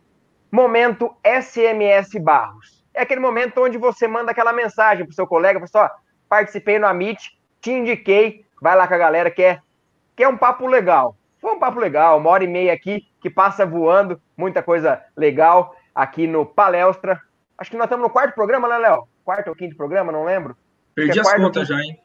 Quarto, quinto programa. Só sei é... que, a, que a resposta do Rafa é grande, porque semana passada veio o Theo José e ele não narrou e deu azar. Então, volte mais vezes, né? Porque, infelizmente, sem, sem Theo, sem, sem vitória. Hein? E aí, o momento SMS Barros, onde o nosso convidado indica um colega, colega de jornada, colega de torcida, que acompanha o Palmeiras com ele. Então, Rafa, quem você indica participar aqui no Amit com a gente? Então, eu vou indicar um colega de profissão, né, um jornalista que cobriu o Palmeiras. Ele era setorista do Palmeiras, agora se mudou para o Rio, está cuidando de alguns programas lá do Sport TV. E além de entender pra caramba de futebol, além de ser um parceiro de resenha, de cerveja, ser meu amigo particular, é um cara muito engraçado, humorista, imita os caras pra caramba, vocês não têm ideia. Aliás, já tem, né? Já devem ter visto por aí. O Tociro Neto é uma figura sabe tudo de futebol, imita os caras. Porra, a gente lá no, no CT era 24 horas por dia limitando o Borja, o Dudu, o Cuca. A gente só se falava assim, cara. Ele imitava todo mundo no nosso grupo de WhatsApp lá. Ele imita muito o Borja, o Cuca, pô, Felipe Melo, todo mundo, cara. Você fala com ele, ele sai te imitando. O cara é bom demais. Vai ser legal, cara. O Ciro Neto da, da Globo faz parte aí. Eu acho que vai, vai ser um convidado bacana para vocês aí. Então, esperamos a os intermédios, intermediações aí pro, pro torcido participar com a gente. Temos um, opa, temos um imitador aqui que não está imitando tanto. Temos que adequar os quadros aqui do programa. Mas eu, eu, parei, eu parei com essa, com essa carreira aí. Não, vai ter que fazer uma, vai ter que fazer uma, rapidinho. Só um trechinho de, de 5, 10 segundos, vai. Não tem Pô, jeito, vou... rapidinho. Uh, eu vou narrar o gol do, do Zé Rafael no cruzamento do Scarpa com o Jota Júnior que votou na RAP, porque o Jota Júnior tomou a vacina, foi vacinado e está de volta. Eu preciso lembrar. Vai, como é que foi o lance? Pelo lado esquerdo, né? Falta do lado esquerdo. Hum, falta pro Palmeiras. Vem o Scarpa. Cruzamento Zé Rafael. Gol! Palmeiras, Villalão. Tá bom, tá ótimo. Com esse ânimo todo, né? Hã? Ele, ele narra com esse ânimo todo mesmo, né? Ele tem super animado. É, não, não pode bom, imitar mais o. Bom, não pode imitar mais o presidente, que a última vez que que o Léo imitou o presidente aqui, o cara falou: vou me desinscrever desse canal fascista. Não pode, não pode. Mas é isso, galera. Estamos chegando no final da live. Muito assunto legal, muita resenha boa. É, um, é uma terapia para a gente chegar aqui na quarta-feira, falar de Palmeiras, nessa loucura que a gente está vivendo, de pandemia, de jogos malucos. É, é, muita, é muito bom sentar aqui e falar com vocês. Galera do Amit, esse chat é maravilhoso. Thaís Helena, Suzy Romano, nossa, nossas moderadoras, nossas parceiras sempre aqui é, participando com a gente, todo mundo que está participando, é um prazer imenso falar com vocês toda semana e com certeza semana que vem, se Deus quiser, estaremos mais uma vez aqui. Lembrando que agora é, Palmeiras volta de jogar depois do Paulistão duas vezes por semana só, sábado, domingo, é quarto e sábado, quarto e domingo. sábado, sábado e domingo. Tá ótimo. Vamos que vamos. É, mas o Palmeiras volta a, a, ter uma maratona mais tranquila até a Copa América, e depois vira uma bagunça de novo, que vai emendar acho que tudo de novo depois, Copa América, Libertadores, vai virar uma, uma bagunça. Mas obrigado a todo mundo. Rafa, prazer imenso receber você aqui. Obrigado pela resenha, por ter aceito o nosso convite. Volte sempre, vai ser muito bem recebido aqui na Meet. Deixe suas mídias sociais, suas considerações finais aqui para a galera. Valeu, rapaziadinha. Valeu, Léos aí, todo mundo que está acompanhando o programa. Realmente foi, foi muito bacana. É sempre legal a gente falar do Palmeiras, trazer informação, opinião com essa, com essa rapaziadinha aí. Sempre que vocês precisarem, eu estou à disposição. E quem quiser me seguir, tô lá no Mídia Palmeirense, né? Arroba MídiaCep ou direto no meu Twitter, Rafa, underline MídiaCep também vai estar tá lá escutando, na verdade, lendo eu falar minhas besteiras lá. Se alguém se interessar, eu estou por lá, rapaziadinha. Obrigado mais uma vez aí. Vamos, vamos ser campeão mais uma vez aí. Que tô cansado de levantar a taça, mas é mais uma, é sempre bem-vindo para a gente encher o caneco aí domingo. E, e, se Deus quiser, semana que vem com mais um voo festejar, porque tá ficando, tá virando rotina vocês fazerem mais um voo festejar, que é um, um cara, aqueles vídeos de 2016, 2015, é, foi muito bom. E falando em 2015, é, tem uma entrevista muito legal que o Fernando Praz deu para o Podpah, um podcast lá do Igão, do Mítico, falando sobre aqueles pênaltis da Copa do Brasil, falando muito que ele jogou 2014 quase inteiro com o dedo quebrado, porque ele falou assim, eu não posso sair desse time, porque se, eu sair desse time, já tá num marasmo enorme, se eu sair, esse time vai cair para a segunda divisão. Então tem uma entrevista muito legal do Praz também. É, coloquei alguns cortes lá no Infos Palestra, corre lá, segue a gente, vai ser um prazer imenso receber vocês aqui no Amit, se inscreve, deixa o seu like e Léo, dê suas considerações que eu tô falando pra caramba. Vou agradecer, agradecer ao Rafa, não, não tinha conhecido ainda em live e tudo mais, seguia, sempre fui um seguidor, né? Eu acompanhei muita época do Rafa Del Pano, vou até dar essa risada aqui, porque eu rachava o bico do, do apelido, cara. Era sensacional, a galera pega no pé, né? pega no pé com força e agora dividimos o grupo lá, cornetamos, damos risada e tudo mais. É um prazer tê-lo aqui. Volte sempre, né? É bom ter essa, essa ligação aí com a galera né, da mídia palmeirense, da mídia palestrina. Agradeço a galera do chat e lembro vocês que semana que vem tem palestra de novo. Né, o Palmeiras joga na terça-feira, então na, na quarta. Não, o Palmeiras joga quinta, né? Então na quarta a gente vem aqui para fazer o palestra né, mais uma vez e estamos perto de fechar um convidado polêmico, né? Convidado polêmico pode chegar aí, né, de grandes emissoras aí, e vamos ver, né? Esses dias aí a gente teve esse contato, vamos ver se vai dar certo. Obrigado mesmo, gente. Uma boa noite para vocês. E como o palestra está falando aqui, acho que vou tomar uma agora. Já vamos começar agora e só parar domingo, se Deus quiser, às 18 horas, com o título é, Paulista. Uma, uma pergunta que fizeram aqui no começo da live, acabou passando, acho que foi o Egídio Benedito que, que fez a pergunta, fazer a última pergunta da live para o Rafa. O Tá Lá Dentro, vocês deram uma pausa, pararam, como está funcionando? Porque era uma, vocês faziam a cobertura, agora com a pandemia é mais difícil, né? Mas era um, uma, uma questão de notícias muito legal de acompanhar também. É, o, o Tá Lá Dentro foi um, um, canal que a gente criou, né? Eu, Leandro Bodar, que é da Transamérica, e na época o Thiago Ferri, que era do Lance, aí ele foi pro UOL e agora tá no Globo, né? E na, na Globo eles não permitem que você tenha um canal concorrente. Então aí ficou só eu e o Leandro. O Leandro tá com muito compromisso, eu também tô com muito compromisso, então a gente acabou dando uma uma congelada no projeto, porque, que vocês sabem, né, vocês também fazem, é, é difícil você ter recorrência, conciliar tudo de horário e tal, e a gente tinha a ideia de dar informação sempre de dentro, né, quando a gente cobriu os treinos lá de, de dentro da academia de futebol, agora, é, por enquanto, além de não estar tá conseguindo entrar na academia, tem essa questão da, do Thiago na Globo e do Leandro e eu com muito compromisso, mas quem sabe a gente não volta aí um pouquinho mais para frente. É isso, esse foi mais um palestra palestra de quarta-feira pré-final, que a gente dê muita sorte e a, que a gente possa sair campeão. E quarta-feira que vem, falar muito desse título, se Deus quiser, do Palmeiras. Léo, sobe a vinheta até semana que vem, se Deus quiser. Sigam o Amit, se inscreva, ative o sininho, curta e é nóis. Valeu!